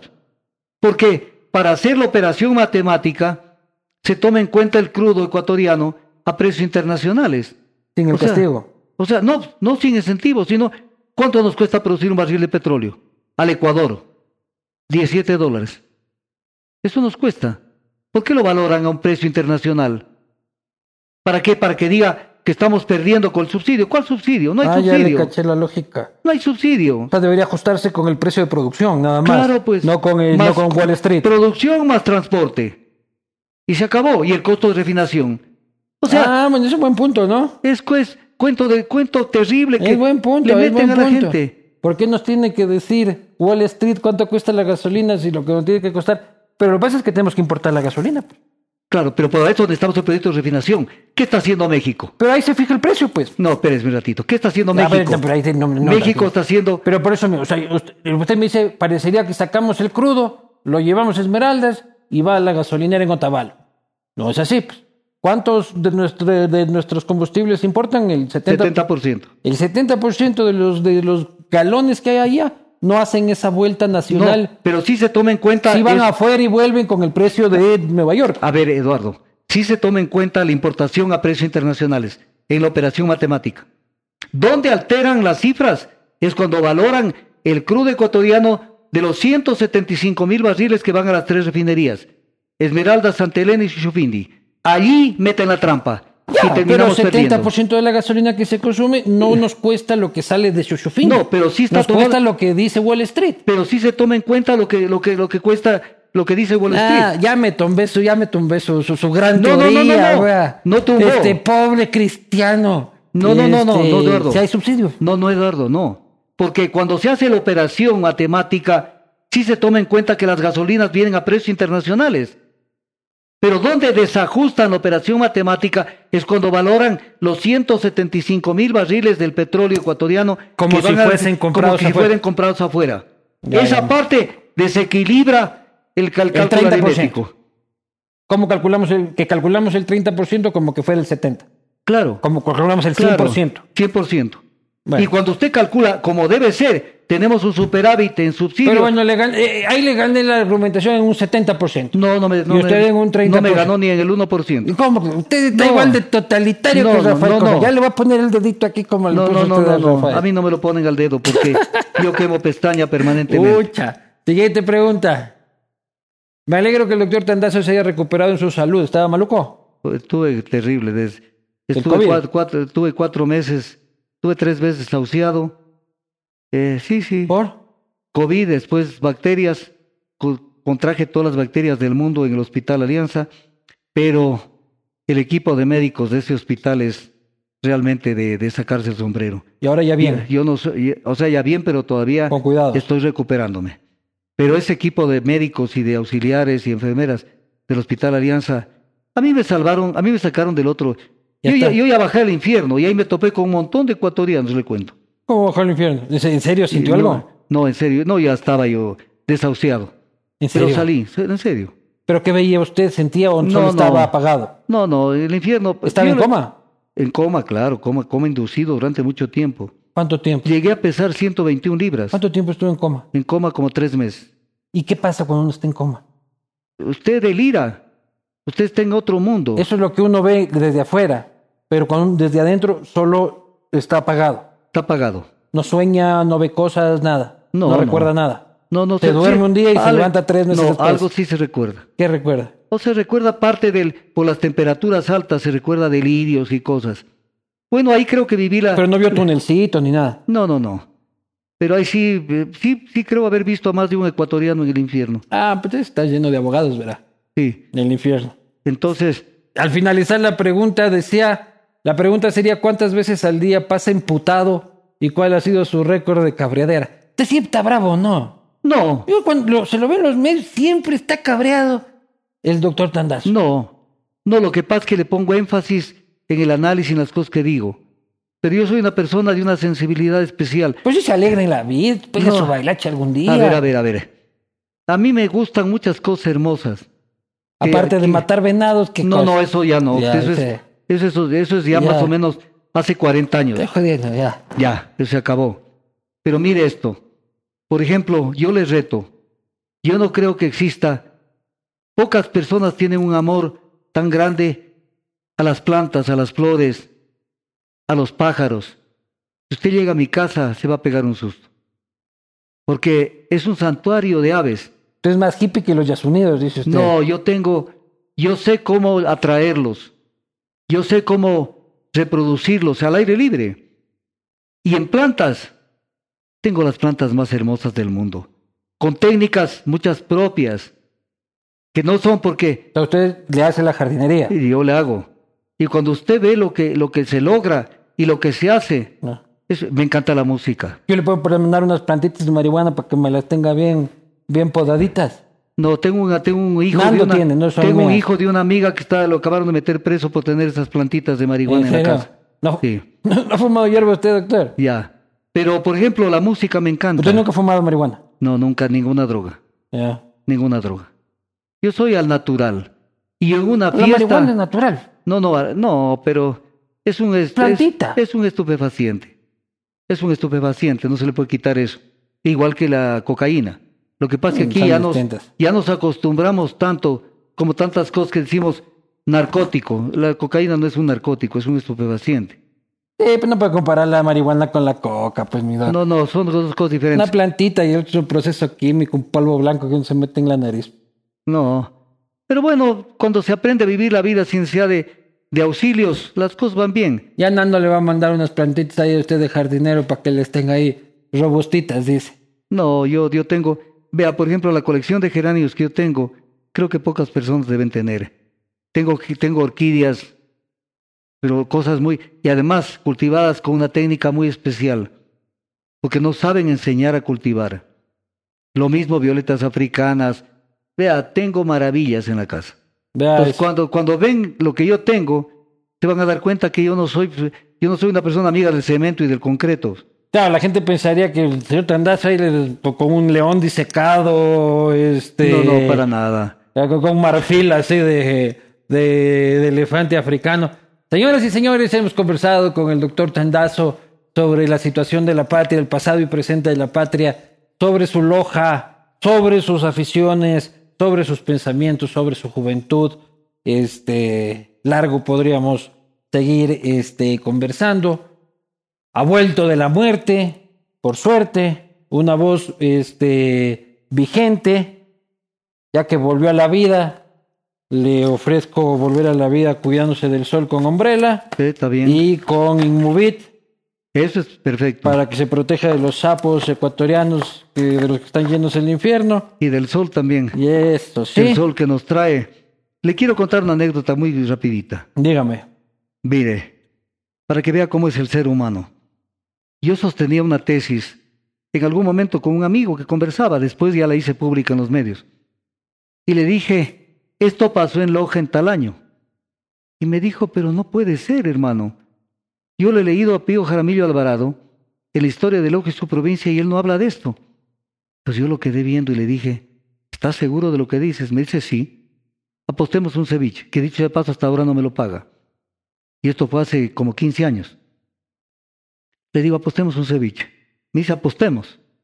Y yo tenía en la oficina el libro La historia de su provincia. Fui, busqué en la biblioteca, lo saqué y le dije, mira, Pío Jaramillo dijo esto. No me digas que no lo dijo. Pero tú tienes la historia de su provincia, le pregunté, me dijo, sí. Entonces no la has leído. ¿Cuántos tienen, en las, por ejemplo, en su casa el libro tal? Pero no lo abres, fijito.